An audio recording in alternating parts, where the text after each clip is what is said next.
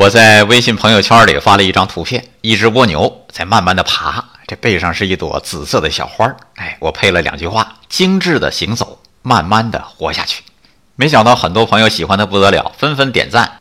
那就我个人而言呢，因为心向往之而自己又做不到，所以才会这么喜欢这只蜗牛。慢是生活状态，精致是生活品质。慢不一定精致，可是不慢又何以能精致呢？一个精致的瓷器是需要慢慢打造出来的，一个精致的女人是需要慢慢捯饬出来的。有人说了，我上了发条了，我停不下来了，我这正是问题所在啊！